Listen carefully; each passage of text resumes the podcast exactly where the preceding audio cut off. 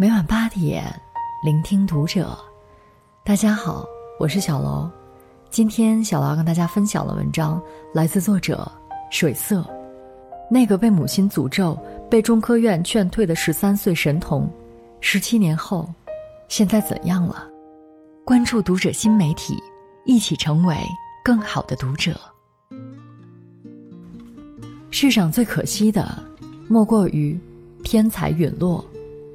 一九九六年，一个叫魏永康的十三岁少年以六百零二分的成绩考进湘潭大学物理系，轰动全国，被誉为“东方神童”。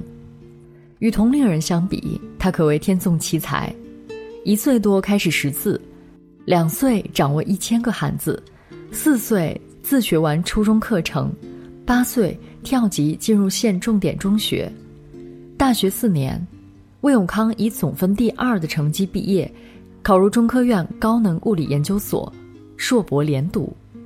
可就是这样一位熠熠闪光的神童，却在最好的年纪陨落。二十岁那年，他被劝退回家，理由是生活自理能力太差，知识结构不适应中科院的研究模式。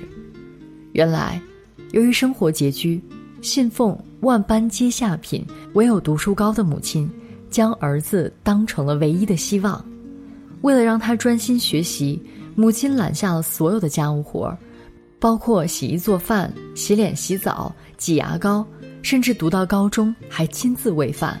十七岁之前，母亲一直跟在魏永康身边陪读。从小到大，他没有玩具，没有游戏，也没有朋友，因为怕影响学习，母亲不让他出门。同学想找他玩儿。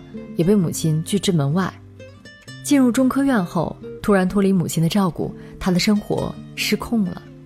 上课常常迟到，吃饭总是慢吞吞，天热不知脱衣，天冷不懂